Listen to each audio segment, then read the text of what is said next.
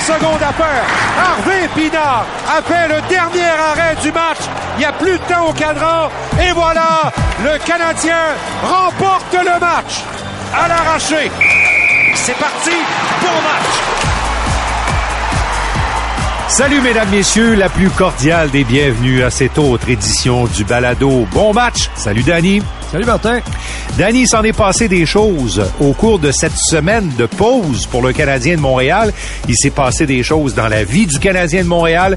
Il s'est passé des choses dans le hockey en général. Et il va se passer des choses importantes dans le hockey, aussi euh, sur le plan judiciaire, qui pourrait avoir encore des répercussions très importantes dans le hockey. Danny, ça a été toute une semaine. Pour une semaine de pause, ça en a été toute une. Oui, c'est toute une semaine qui s'amorce euh, aussi parce que... Euh, Bon, écoute, là, tout ce que tu viens d'énumérer, il y a un paquet de choses qui, qui, se sont passées, qui sont derrière nous, mais qui va avoir, tous ces éléments-là vont avoir une incidence sur la suite des événements, puis c'est de ça qu'on veut parler. Alors, euh, bien sûr, on va parler euh, de la confirmation, finalement, l'entente qui est intervenue entre la Fédération internationale de hockey sur glace pour ramener les joueurs de la Ligue nationale aux Jeux, aux Jeux olympiques qui sont prévus euh, en Italie en 2026. On va parler également de la création d'un événement international Made in Ligue nationale de hockey, la Coupe des Nations qui aura lieu en 2025 et de ce que la Ligue nationale veut faire sur le plan du hockey international, bien sûr, par rapport à ces deux événements-là, mais ce qui va suivre aussi dans le futur, ces événements-là. Euh, on va revenir euh, aussi, euh, malheureusement, sur ce dossier judiciaire à London, en Ontario, où on connaît maintenant l'identité des cinq joueurs accusés par la police de London d'agression sexuelle. Évidemment, ce côté-là de l'affaire, on va le laisser de côté un peu parce que le procès va probablement nous donner des réponses que nous n'avons pas au moment où on se parle mais il y a quand même, euh, ça, ça va générer beaucoup de, de réflexion, ça va générer beaucoup de discussions, non seulement dans le hockey, mais dans le milieu du sport. On va en parler, bien sûr, dans ce balado. Et d'abord, revenons sur le quotidien du Canadien de Montréal qui a été ébranlé par une transaction pendant que certains joueurs étaient au Mexique, euh, d'autres étaient en Floride, d'autres se reposaient, comme nous d'ailleurs, Danny. Sean Monahan est parti euh, euh, pour les Jets de Winnipeg en retour d'un choix de troisième ronde, un choix conditionnel qui pourrait être la, possession du Canadien seulement en 2027 si les Jets gagnaient la Coupe Stanley. Mais essentiellement, ce que le Canadien a, reçu pour Sean Monahan, c'est un choix de première ronde au, prochain repêchage, celui de 2024. Danny, on en avait parlé au cours de certains reportages de hockey précédant la pause du match des étoiles.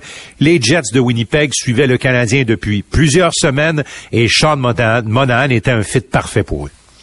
Oui, c'est la, la, pièce du casse-tête. là. Euh, des fois, il te manque une pièce dans ton casse-tête. Tu cherches, puis euh, tu fais le tour de la boîte, puis tu trouves pas. tu vas voir ailleurs. c'est exactement ce qu'ils ont fait.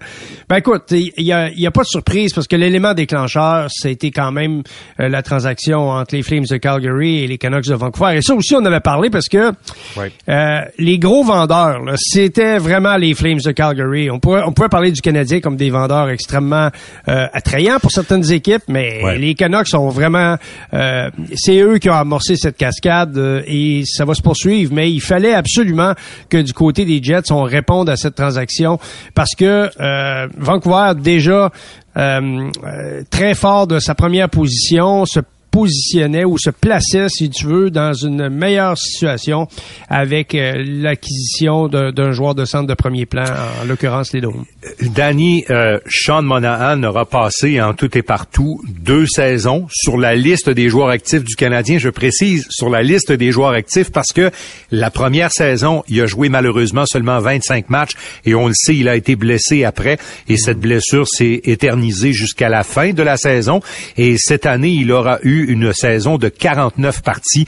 Il n'a pas manqué un seul rendez-vous. Mais quand on regarde ça, là, 25 parties en 22-23, puis 49 en 23-24, Sean Monahan a rapporté pendant cette période-là deux choix de première ronde et n'aura pas coûté plus de 2 millions de dollars aux Canadiens de Montréal. Mm-hmm. C'est-tu ben, pas, pas une bonne équation qualité-prix? Ouais, mais juste les équipes perdantes qui peuvent faire ça.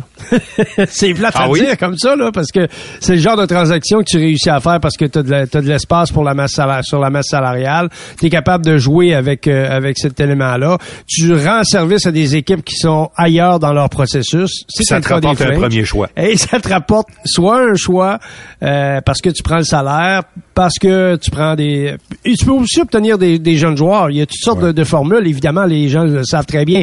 Mais, mais, le, mais le net-net, c'est que tu peux pas faire cette transaction-là. Euh, par exemple, dans une situation où euh, t'es les Rangers de New York, par exemple. Ouais, puis de toute façon, euh, euh, Kent Hughes avait arraché un, un prospect et un choix pour Tyler Toffoli aux Flames de Calgary. Oui. Alors euh, bon, il leur arrache un autre choix de première ronde, puis là il fait la même affaire avec les Jets de Winnipeg.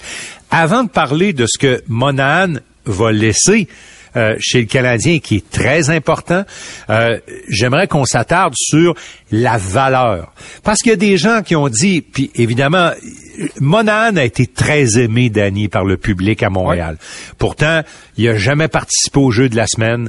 Euh, c'était pas un gars très spectaculaire. C'était pas un gars parfait non plus, parce que des fois, aussi fiable qu'il pouvait paraître, parfois, il a, commis des erreurs qui ont coûté même des matchs chez le Canadien de Montréal. Mais, je me suis toujours demandé, qu'est-ce que le public avait aimé en Sean Monahan? Ben, c'est parce que le Canadien de Montréal, c'est une équipe qui, euh, malgré de grandes vedettes en défense, euh, les gens ici carburent beaucoup sur les vedettes offensives.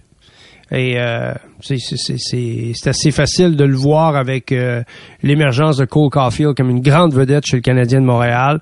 Euh, le passage de, de Kovalev à l'époque qui était euh, qui était c'était savoureux. Écoute, Écoute, même Kovalchuk ici, qui a, qui a été de passage de très courte durée, a, quand même soulevé la foule de par ses habiletés offensives. Puis il était en fin de carrière, c'était pas le joueur du tout qui avait été auparavant.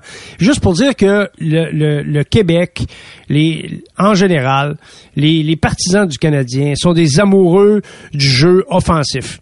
Et, et ça, je pense qu'il faut garder ça en tête dans l'ADN de l'organisation, même si ça te prend une bonne défense pour gagner des championnats. Ouais, mais Danny, honnêtement, Monahan, c'était pas une bombe offensive. Là.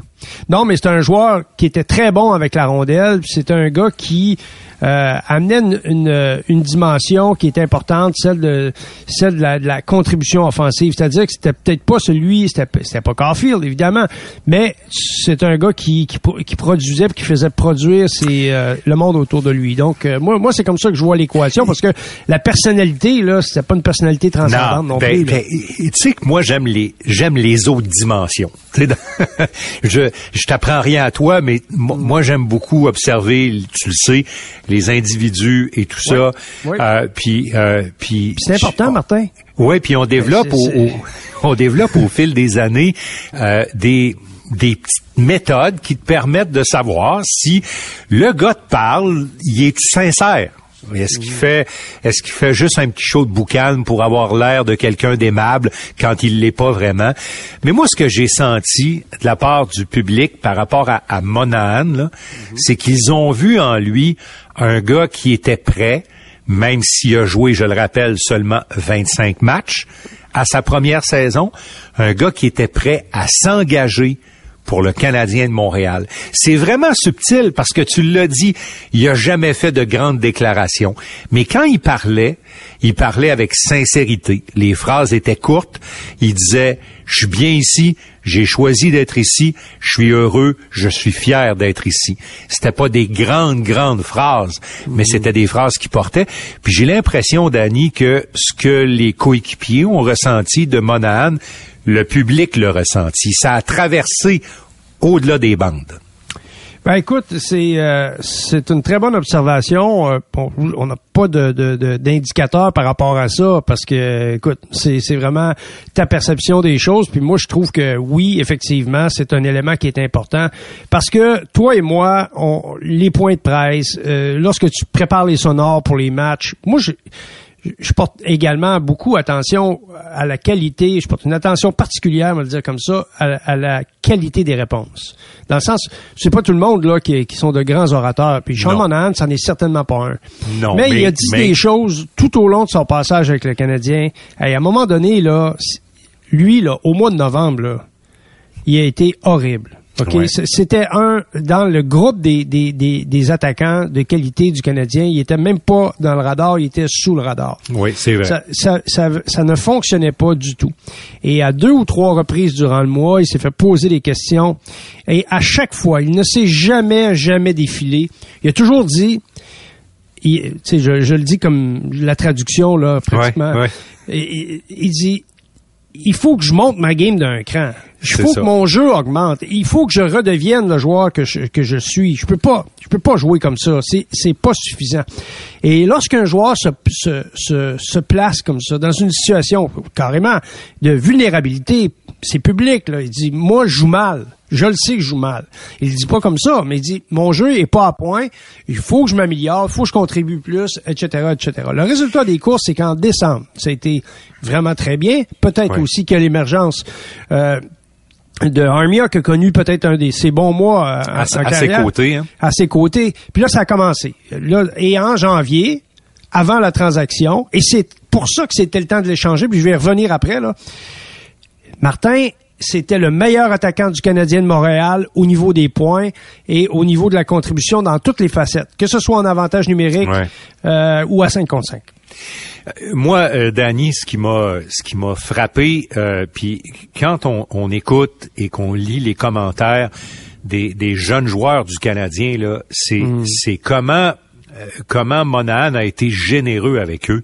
Ah. Et, et, et, euh, et ça, ça, ça m'a frappé un peu plus parce que on, on l'a entendu dans le passé, dans le cas de, de Weber, puis euh, tu sais, Weber est resté quand même quelque temps à Montréal, il a été le capitaine, mais mais c'est drôle, hein. J'ai pu relire des choses intéressantes sur Monahan, euh, aussi court qu'a été son son passage d'Annie là.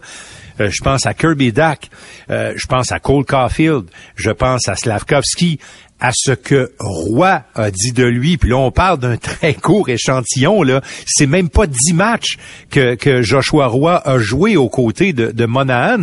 si, si on inclut peut-être les deux matchs hors concours où ils avaient joué ensemble. Mais tous les jeunes joueurs qui l'ont côtoyé, Danny, ont tous parlé de mentor, de modèle à suivre. Puis ça, c'est drôlement important dans ce que le Canadien est en train de faire actuellement. C'est sûr qu'on laisse partir euh, un peu de l'âme du vestiaire. Parce que Monahan, c'est un joueur qui était, comme tu l'as mentionné, respecté et apprécié pour ses qualités humaines. Pour... Puis tu sais, c'est drôle, hein? Les joueurs qui ont eu de la souffrance dans leur carrière, je le dis comme ça, là. Ouais. tu sais, qui ont eu de l'adversité, qui ont vécu Ouais. des, des moments difficiles, qui ont été Kir- pognés Kirby, pour... Kirby, Kirby Dack un peu, hein? Ben là, c'est ça. Puis lui, il parle de son mentor. Là. À qui tu parles? que, hein? Tu- À qui tu parles dans ce temps-là? Tu parles à un gars qui l'a vécu. C'est sûr que t'as d'autres gars qui peuvent t'encourager parce que c'est des bons coéquipiers, puis ils te supportent, ils te téléphonent, ils t'appellent pour aller manger les journées où l'équipe est, pas- est- est pas à l'étranger. Ouais. Puis euh, tu sais, et le monde s'occupe de toi pour te faire sentir que t'es pas à l'extérieur de l'équipe. C'est ça. Puis, euh, mais tout ça, et ça demeure, ça demeure très partiel. Ce qui est important, c'est que le gars, lui, il a vécu quelque chose puis il peut t'en parler. Combien de fois on a parlé de Martin Saint-Louis qui a, qui a un ascendant sur à peu près toutes les couches de type de joueurs dans son équipe parce qu'il a passé par là. parce qu'il a Ben, joué dans toutes les tu sais dans les réseaux de développement, dans les secondes ligues, il a tout fait ça, il a souffert, il a son ego, ça, ça tout de A à Z. Puis en plus de Ouais. ça, il est le premier à dire j'ai toujours eu peur de perdre ma job. En le ça. disant, il envoie le message à ses joueurs. Ben, absolument, absolument. puis, euh, tu sais, euh, en même temps, Danny, puis euh, je veux, je voulais qu'on insiste en Ouais. cet épisode-là sur l'après, la suite, Euh, parce que on, on le sait là, les, les équipes qui ont essayé de se bâtir des châteaux forts avec que des jeunes joueurs sans bons exemples solides autour d'eux se sont à peu près tous plantés. Et là, le Canadien, oui, laisse partir Monahan. Le Canadien a encore Savard. Il y en a encore quelques autres aussi qui font de bonnes contributions positives. Mais le Canadien va avoir besoin de ça pour continuer, Danny. Oui, ben oui. Écoute, c'est sûr que Ça, ça va venir de qui? Euh, C'est difficile à dire, ça va venir de qui, hein? Mais il y, y a une chose qu'il faut garder en tête, Martin. C'est vrai ce que tu dis, mais c'est pas de l'absolu. Parce que le, le, le- la vie, ça a horreur du vide. hein. La, la vie, ne, ça accepte pas le vide. Fait que, aussitôt qu'il y en a un qui part, whoop, la, ch- la chambre va bouger. Il va- Ouais. la, la dynamique dans le vestiaire va changer. Ouais. Évidemment, écoute, au cours des deux dernières années, il a joué 74 matchs. Monahan. C'est que d'après moi, c'était le temps de l'échanger. Ben oui. Sur le plan humain, ça fait très très mal parce que c'est Ouais, vraiment une bonne personne, un leader, etc., etc. très logique. Très logique, Danny. Puis un choix de première ronde. Hey, c'est vrai là que ça, ça va être un choix de fin de première ronde. Mais Danny, là, on a fait quoi? 22 repêchages ensemble. Là? Ouais. Il, a- il entraîne encore des bons joueurs euh, en fin de première ronde habituellement. Ben oui, ben si tu cherches comme il faut. C'est là où je veux en venir. C'est que la- la- l'après peut être. C'est pour ça que euh, il y a, il y a- sur le plan logique, sur le plan hockey, cette décision-là était parfaite. Puis là, je la remets pas en question, mais je la ramène ma question, Danny, quand même. Oui, oui. Euh, ça te prend du bon monde dans cette équipe-là. Là, tu dis le vestiaire va tourner. Euh, Est-ce que comment Suzuki peut avoir appris de côtoyer Monahan, par exemple, lui qui est capitaine? Ben c'est bien parce que c'est deux gars qui se ressemblent au niveau de la personnalité, ils se ressemblent vrai. beaucoup dans le sens que c'est pas des pas des grands parleurs, tout Pas ça. des Moi, grands extrovertis, là. Non, non, c'est pas des orateurs, c'est pas des gars qui vont prendre le, le plancher. En tout cas, euh, nous on n'est pas dans le vestiaire, mais ce qu'on entend par la bande, là, euh, c'est, c'est clair que c'est, c'est pas ça. Mais moi, je pense que l'exemple est toujours probant, dans le sens que le gars vit des choses, il regarde autour de lui, euh, il y a des comportements, il y a des attitudes, etc., etc. Et en cours de route, il se rend compte de ce qui est bon et ce qui est moins bon. Maintenant, qu'est-ce que Nick Suzuki va prendre? Ça lui appartient, dans le sens que ça dépend Ouais, des ouais. lunettes qu'il va qu'il va porter au moment où il va regarder dans cette direction-là. Oui. Parce que sais, euh, peut-être que Nick Suzuki a sa, façon de voir le leadership et sa façon de, de gérer son propre leadership. Puis peut-être que lui là, c'est l'exemple des autres. Oui, il, il vit des choses, puis ça, ça le modifie, mais ça changera pas nécessairement le qui il est. Parce Non, que le, qui il est, le qui il est fort, Danny, chez Ah, Nick absolument. Suzuki là. Oh, oui. parce que bon, euh, euh, c'est un c'est un représentant de première classe pour le Canadien de Montréal. On l'a vu encore euh, euh, au match des étoiles. Euh, Il, il s'est fait, excusez l'expression, il s'est fait pitcher la, la question London dans un point de presse. Il a bien réagi, il a pas mal paru. Euh, Tu sais, puis Suzuki agit avec classe sur la patinoire. C'était pas le cas de tout le monde à cet événement-là. Là. Il y a encore un cas là, qui était un petit peu bizarre, là. mais là où je veux en venir, c'est que le package est vraiment complet euh, chez Nick Suzuki. Euh, puis puis il y en a d'autres aussi. Mais tu sais, il faut que ce soit au service de l'équipe tout le temps cette affaire-là pour que l'équipe grandisse. Oui, oui. C'est sûr qu'il faut que ce soit au service de l'équipe. Mais moi, je te. Tu sais, il y, a- des choses dans la dans le, le départ d'un joueur et euh, la configuration de l'équipe qui m'interpelle beaucoup. C'est où est-ce qu'on s'en va? Qu'est-ce qu'on essaye de faire? Dans quel c'est l'ADN de l'équipe, etc. Moi, je, je sais que, par exemple, euh, tout comme toi, on, on- on- c'est un constat. On, on voit que une chose que tout le monde aime de, de, de Sean Monahan, c'est qu'il a une excellente lecture de jeu. C'est un gars, il est peu, il est, a peu d'entretien avec lui.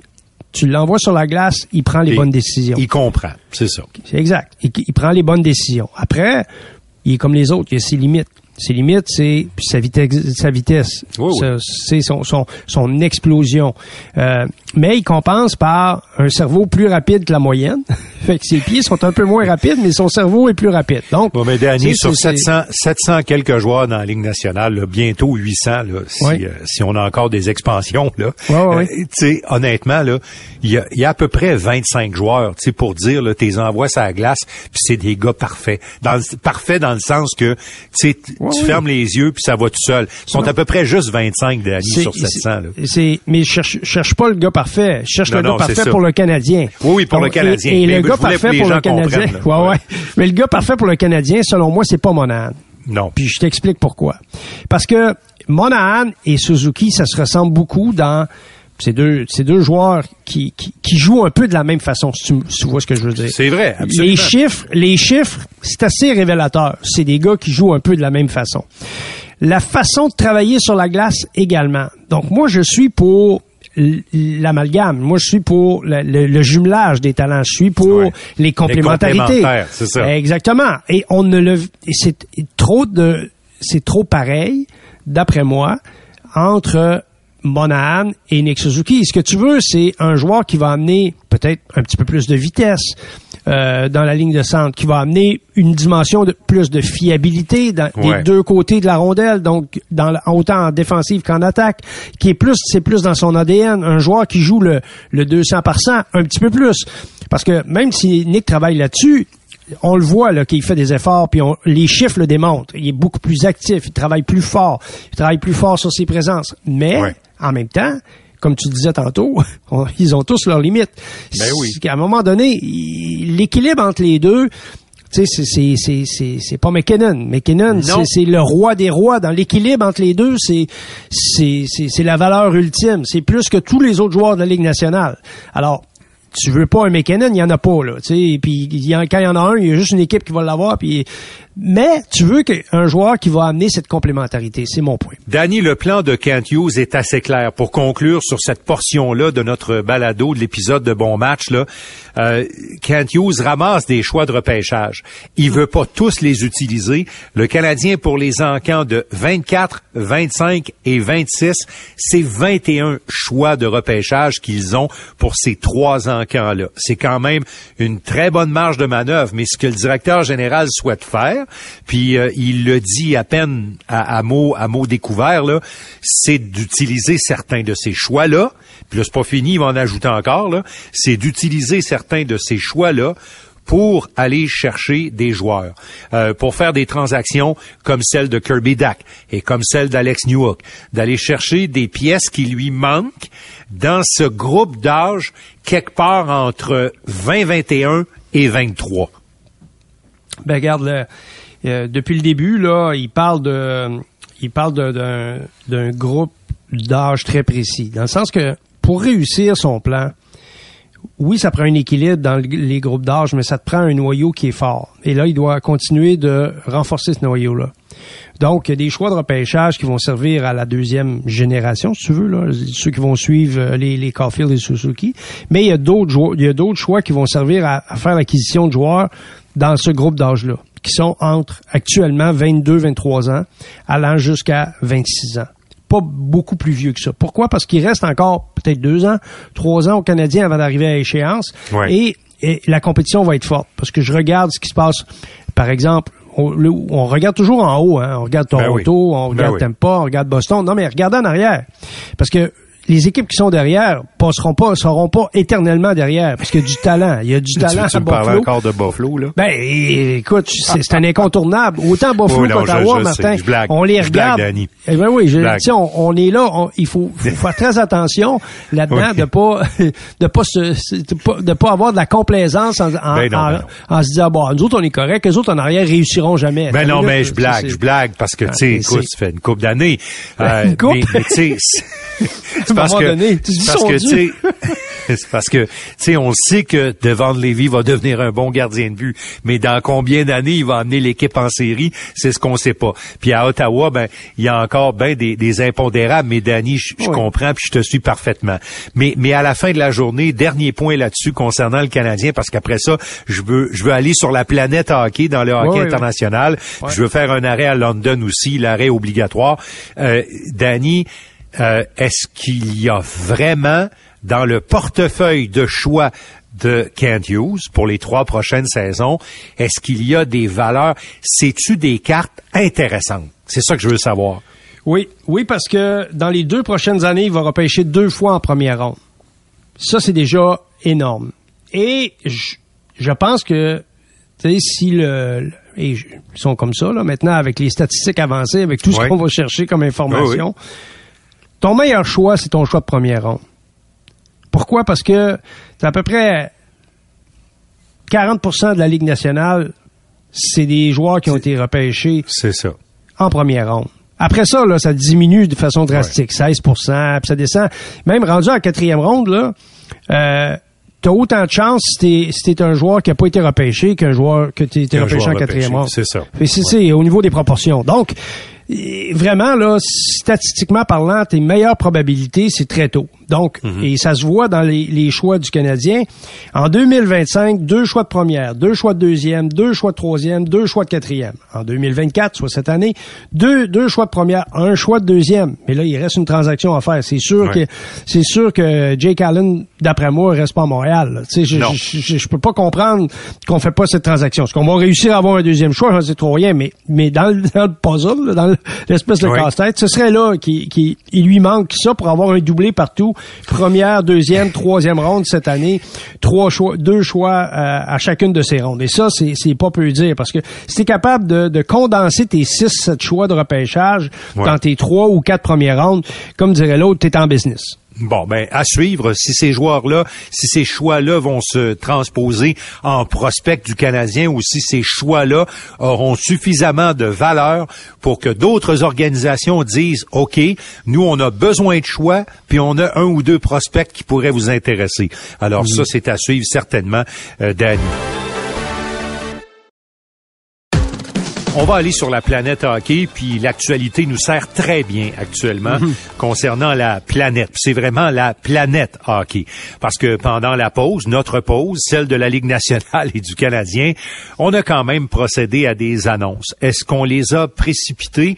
Probablement. Est-ce qu'on voulait peut-être un peu changer le paysage pour un autre sujet dont on va parler tantôt, bien sûr, ce qui va euh, se dérouler à London, l'éventuel procès des cinq joueurs de la Ligue nationale qui euh, sont accusés d'agression sexuelle. Ça va être notre prochain sujet, Danny, parce qu'il est incontournable. Mais en attendant, euh, quand à la pause du match des étoiles, M. Bettman, M. Tardif, président de la Fédération internationale de hockey sur glace, monte à la scène et annonce une entente qui là euh, vraiment attache la participation des joueurs de la Ligue nationale aux Jeux olympiques de 2026, mais les autres Jeux d'hiver qui suivront à tous les quatre ans après, mais aussi la création, puis on le savait que c'était dans les cartons, euh, d'avoir un événement international en plus des Jeux olympiques. Parce que ce que la Ligue veut, c'est qu'à tous les deux ans, il y ait euh, euh, une Coupe Canada, une Coupe des Nations, puis après ça, des Jeux olympiques.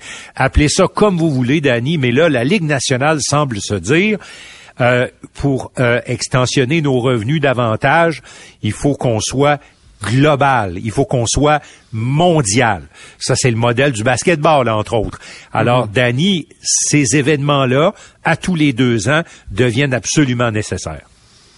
Ben, c'est des. euh, écoute, ça fait longtemps là que, que tu te souviens, on avait participé à la Coupe du Monde, puis c'était Oui. déjà dans les cartons. Et, bon, il y a eu la COVID, il y a eu toutes sortes de choses qui ont empêché la Ligue nationale d'aller dans cette direction-là. Puis une renégociation des, des- de- d'éléments de la convention au travers de la COVID aussi, là, faut pas oublier ça. Là. En plus, en plus. Fait qu'il y a eu beaucoup d'obstacles en cours de route pour empêcher Gary Bettman d'arriver à ses fins. Mais il arrive toujours à ses fins, donc. Oui, oui, oui. donc, euh, on savait que. Gary knows. Gary knows. ouais, ouais. He's got a nose for it too.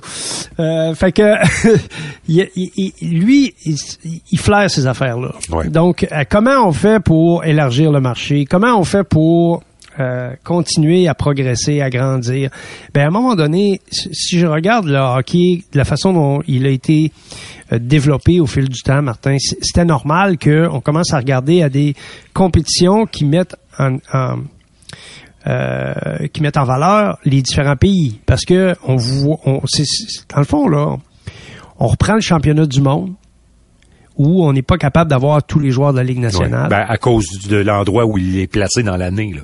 C'est ça, exactement. Dans le calendrier, ça cadre pas. Ouais.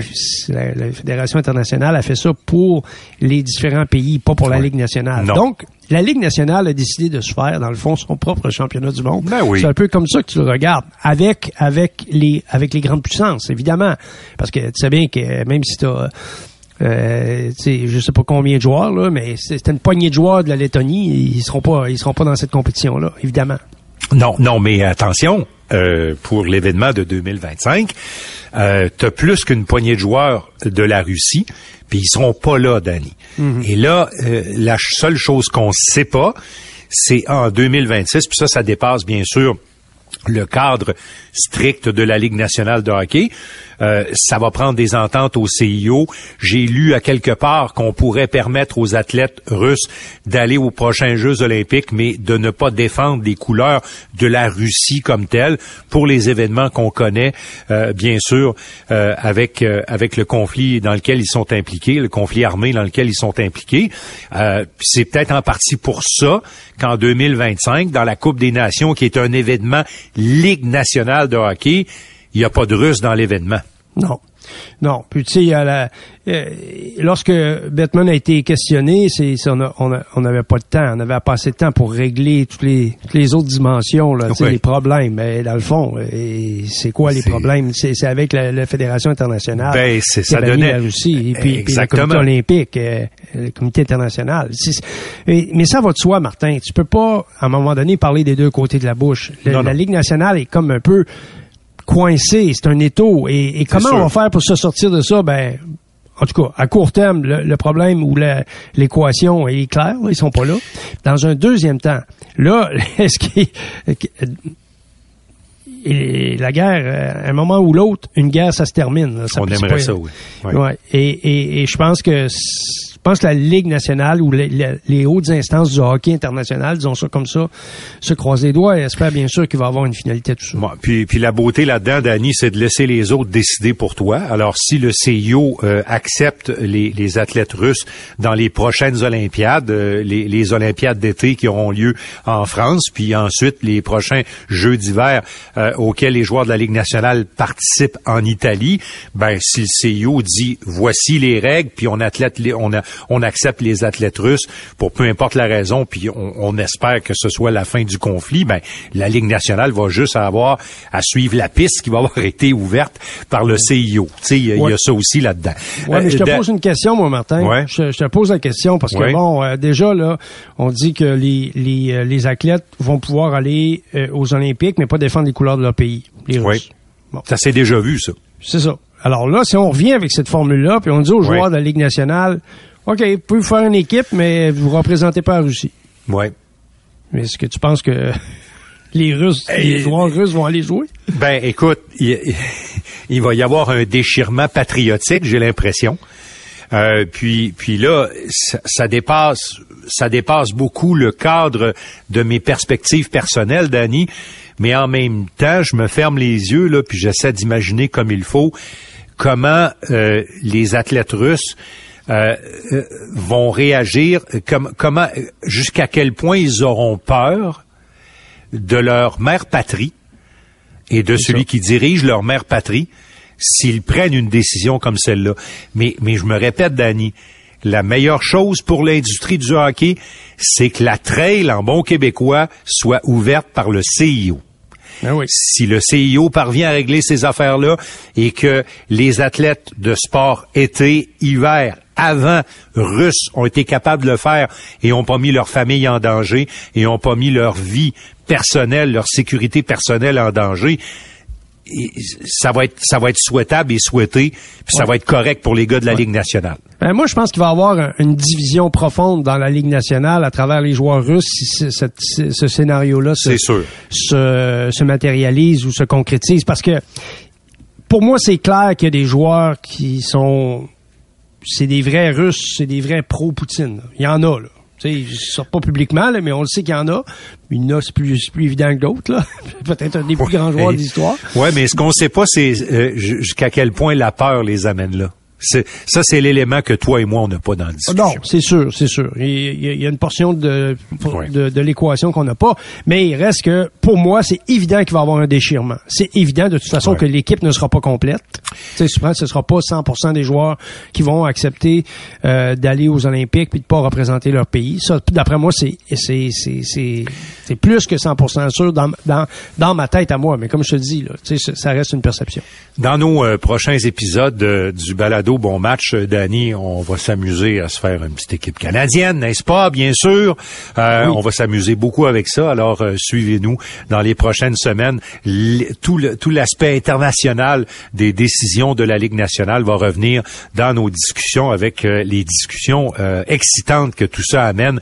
Euh, nous, partisans de hockey, puis qui, qui, aimons justement vibrer par rapport à ces grandes compétitions. Puis, tu sais, moi, je, Danny, j'espère que les jeunes générations vont vivre ce que les plus vieilles générations, c'est-à-dire nous autres, on a vécu quand on a vu Gretzky le mieux partir à deux contre un, puis marquer un but avec un beau chandail de Coupe Canada sur le dos. J'espère que les jeunes vont vivre la même affaire, peut-être avec euh, avec euh, McKinnon, avec Connor Bedard. Je leur souhaite ça. Danny, maintenant, euh, le sujet est un peu incontournable parce que euh, euh, la police de London qui a enquêté sur les agressions sexuelles survenues en 2018 lors d'une fête qui qui devait terminer l'association de l'équipe junior, l'édition du championnat mondial de hockey junior en 2018.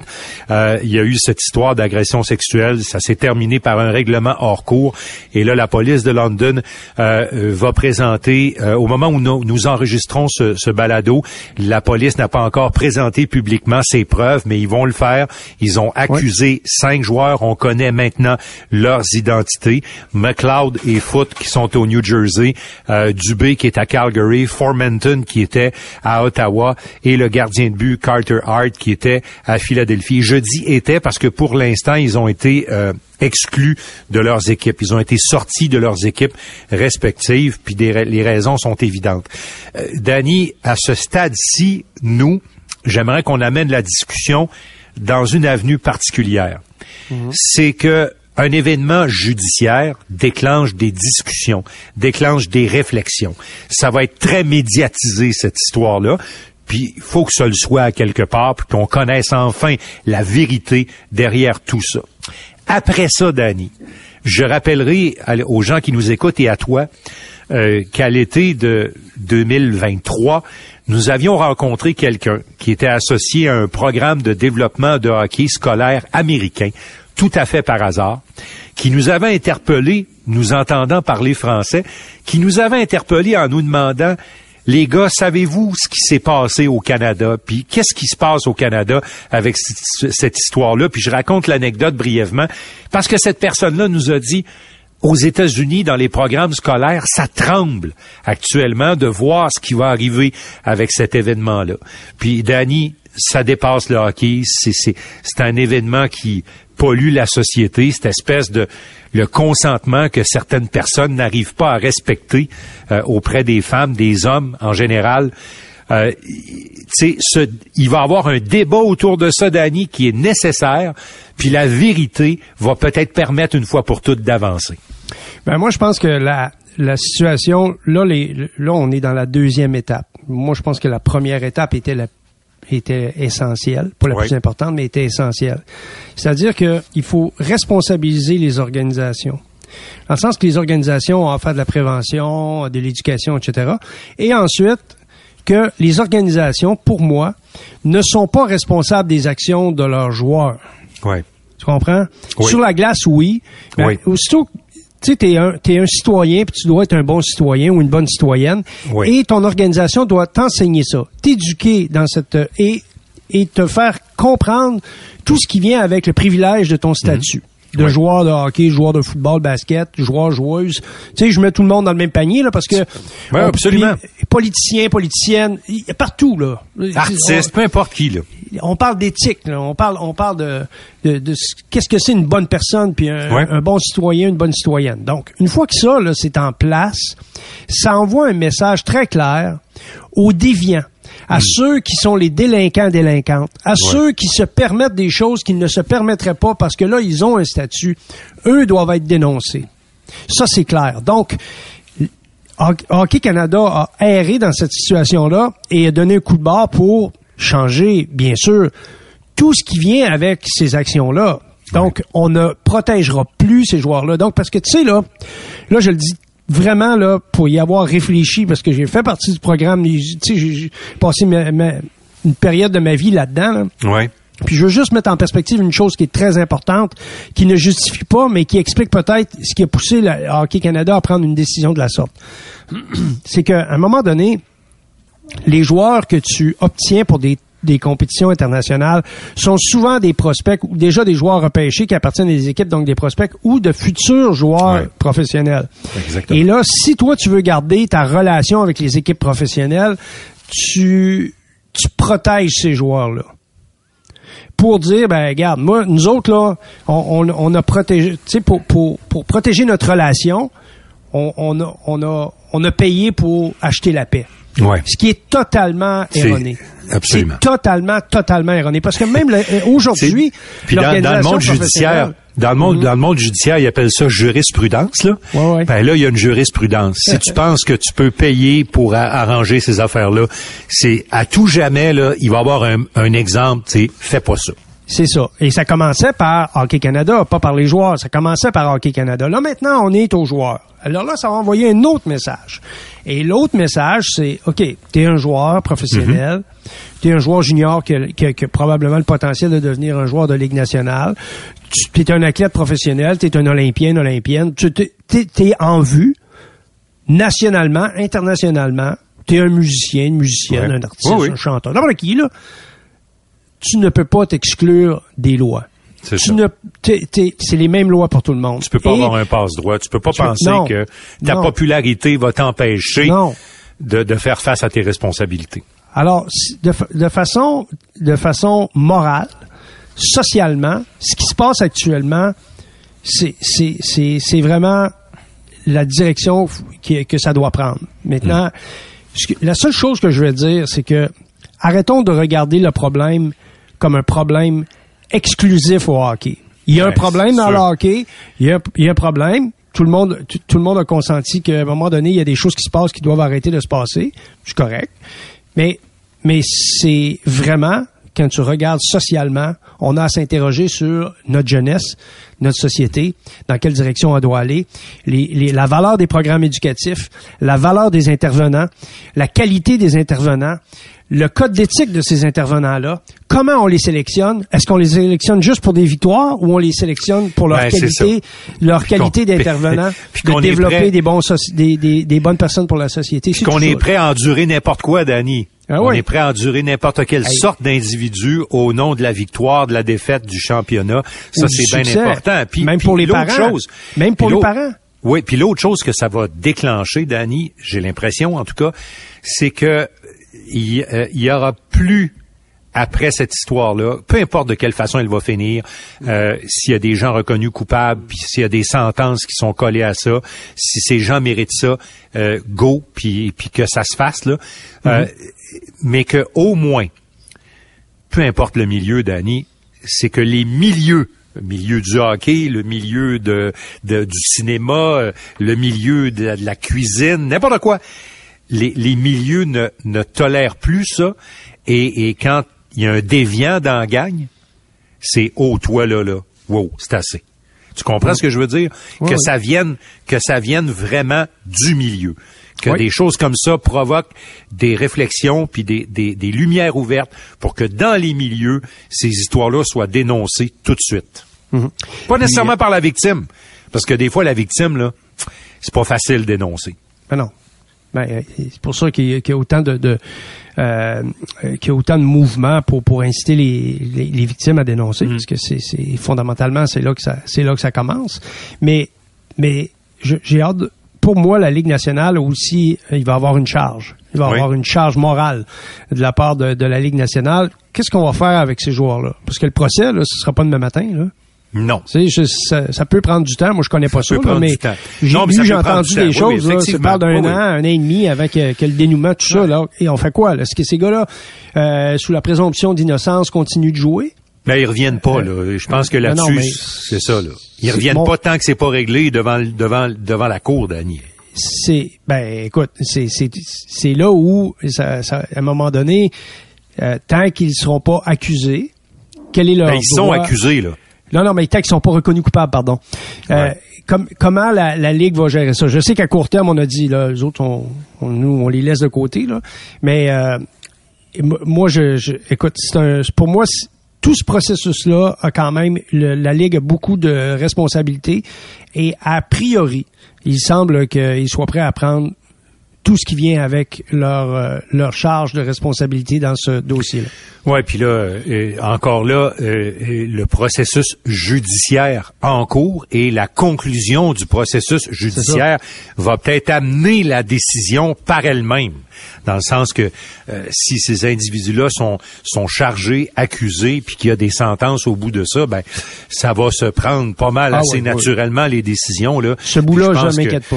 Euh, voilà. Alors, euh, Danny, je termine un petit peu notre planète hockey, puis je reviens à quelque chose euh, qui va peut-être nous faire sourire un petit peu, mais il y a toujours quelque chose qui fait en sorte que dans le cœur des gens, les Nordiques refusent de mourir, euh, que dans le cœur d'un tout petit groupe minuscule d'amateurs de hockey à Atlanta, il y a encore des possibilités parce qu'il y a une maquette qui vient d'arriver.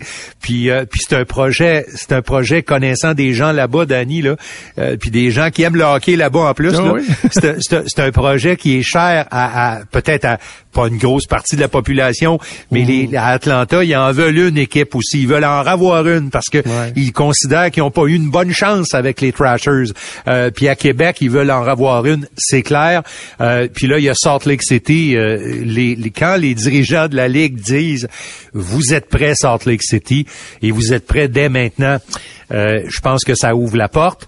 Euh, euh, alors là, il y a quatre villes qui viennent de lever la main. Houston fait partie de celle-là. des ligues qui ont contacté la Ligue nationale, des villes qui ont contacté la Ligue nationale.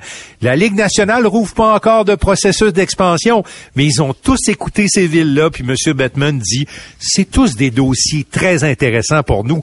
Écoute, dans le temps de le dire, Danny, il va y avoir 34 équipes dans cette ligue-là. Oui, parce qu'on va profiter de, de l'intérêt pour euh, accrocher euh, les, les futurs euh, partenaires. Parce à un moment donné, là, la Ligue nationale de hockey doit bien réaliser aussi que c'est pas éternel. Qu'à un moment donné, il y, a, des situations qui sont peut-être plus favorables que d'autres, puis il faut en profiter. Il faut tabler sur l'espèce de momentum. Oui. moi, je pense que dans, dans l'Ouest, c'est plus actif actuellement à hmm. cause du dossier de l'Arizona. Oui parce que les autres là, sont sur le respirateur artificiel. Il n'y a pas personne qui va me faire croire que la Ligue nationale va endurer ça encore longtemps. Là, Danny, je fais une petite parenthèse. Là. Euh, Monsieur Marty Walsh, qui est le nouveau directeur de l'association des joueurs, lui, il aime pas ça se faire écrire les lignes sur un bout de papier, puis euh, puis les lignes, ils viennent pas de la Ligue nationale, parce que dans la dernière semaine de pause, qui fut très intéressante sur le plan politique, lui il a dit, nous autres, l'association des joueurs, on tolère pas ça. Puis là, il va falloir que la Ligue se... Parce qu'ils ont 50-50. 50-50, ce sont des partenaires. C'est Dans la vraie vie, c'est pas ça, mais sur le papier, c'est ça. Puis moi, j'ai bien aimé l'intervention de M. Walsh, qui a dit, « Hey, allô, là, allô, on peut plus tolérer ça. » Puis nous, ça fait longtemps qu'on le dit. Puis à Québec, ils regardent ça de loin, puis ils trouvent que ça ni queue ni tête. Alors, il y a juste deux, trois, quatre personnes, 100 personnes qui trouvent que ça peut avoir un certain allure, ce qui se passe en Arizona. Mais ça achève, Danny. C'est pour ça que je dis qu'on est à très, très bientôt de 34 équipes. Oui. Mais là, la première étape, ils peuvent garder le statu quo en faisant simplement un transfert. Oui. C'est pour ça que je dis que le niveau, le niveau d'activité est très fort, mais c'est beaucoup dans l'Ouest. Nous, ce qu'on, ce qu'on souhaite, c'est que la deuxième étape de ça, c'est qu'on dise euh, aux villes intéressées, nous maintenant, on veut une équipe dans l'Est, une équipe dans l'Ouest. Donc là, on peut, on, on peut monter à 34 équipes. Exactement. Puis euh, il hmm. peut y avoir des réaménagements, mais il y a une chose qui est sûre, Danny, quand un homme d'affaires du nom de Michael Adlauer est prêt à mettre sur la table un milliard de dollars ou à peu près, là, à quelques dollars près, c'est ce qu'il a dépensé pour acquérir les sénateurs d'Ottawa. Euh, puis les sénateurs, avec tout le respect que ça prend, là, financièrement, c'était quelque chose de moribond. Et lui a déposé un milliard pour faire partie du club select des 32 propriétaires de la Ligue. Alors, Danny, euh, veut, veut pas, euh, Salt Lake City, s'ils sont intéressés, le prix est maintenant d'un milliard. Euh, Québec, s'il y a de l'intérêt, ça va être un milliard. C'est devenu le prix de départ. C'est ça. Ben oui, puis écoute, c'était habile de la part de la Ligue nationale d'aller de, de, de, laisser ce dossier-là euh, euh, se conclure, sachant très bien euh, que les prix allaient être astronomiques. Et donc, M. Adlauer a, placé la barre très haute. Mais je veux dire ceci, Martin, puis là, je sais que ça va faire un peu frémir les gens de Québec, peut-être toi aussi. Là. Mais, mais pour moi, les sénateurs d'Ottawa, dans la transaction, c'est ce qui, c'est ce qui ressemble le plus aux Nordiques de l'époque Ah, lorsqu'ils ont ça, été Oui. lorsqu'ils ont été transférés. Parce que, écoute, c'était une équipe en devenir avec beaucoup, beaucoup de talent puis des jeunes joueurs. Alors, cette équipe-là a été elle a été prise Hmm. au moment où on, on- oui, c'était moribond parce que ça gagnait pas, puis c'était difficile, c'est normal, c'était des jeunes. Mais sur, mais sur le plan financier, ça l'était aussi, Danny. Et c'est- ben, c'était- ben, c'est sûr, parce que ça va Ouais. tout ensemble. là. Tu sais, c'est- et les sénateurs, c'est la même affaire. Il n'y a pas de monde de gradin. C'est c'est une organisation, tu regardes ça, tu s'en vas nulle part. ceci. Mais c'est bourré de talent. C'est une question de temps. Ça va prendre une bonne direction, ça va prendre du bon coaching. Ça va... Mais le- la, la matière première, elle y est.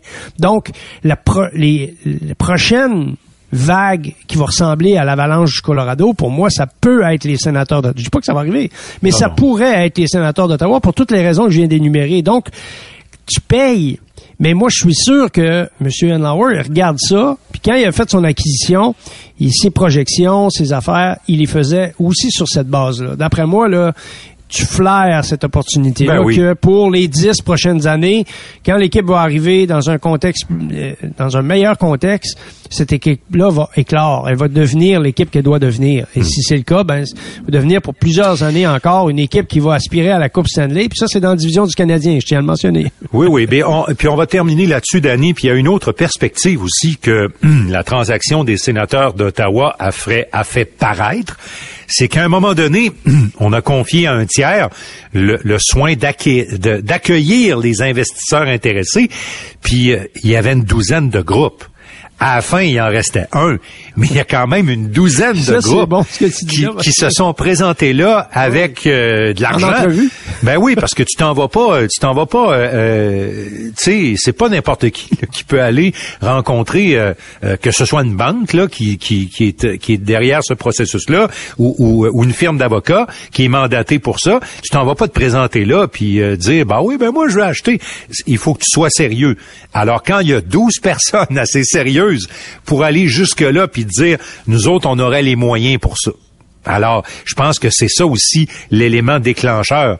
Euh, Salt Lake City, euh, Houston, ça existait depuis déjà un certain temps. Atlanta, Québec, euh, tu sais, euh, il y a des gens intéressés. Puis, ce qui est formidable aujourd'hui, c'est que les frontières sont tombées.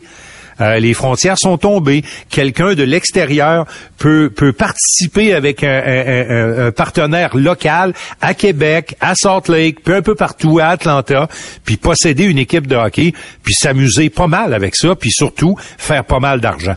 Ben, c'est- c'est euh, ce que tu dis, c'est faire pas mal d'argent là. Euh, la Ligue nationale, lorsqu'elle prend, euh, ce qu'elle fait un processus comme celui-là pour euh, laisser les gens se présenter comme des potentiels, potentiellement des acquéreurs de l'équipe, ça crée de la surenchère aussi. Et cette surenchère-là, ben, à un moment donné, ça fait qu'il y a des, en cours de route, il y en a qui débarquent. Oui, si oui. tu pars, tu pars à 750 millions, par exemple, Ouais. et là, t'es rendu à un milliard, puis ça jase encore. C'est sûr que 250 millions plus tard, il y en a une couple qui ont dit bye-bye. Moi, je suis plus là, là. Je suis plus dans le portrait. Alors, ça, c'est euh, intéressant aussi dans la dimension où la Ligue nationale, pour les partenaires, parce que, tu sais, ça coûte de l'argent faire une expansion, mais t'en fais de l'argent. Et, la Ligue nationale va faire beaucoup d'argent à la prochaine expansion. Et euh, c'est une euh, très belle façon de conclure cet épisode numéro 10 euh, du balado en disant ceci. Tu même pas besoin d'ouvrir un vrai processus d'expansion.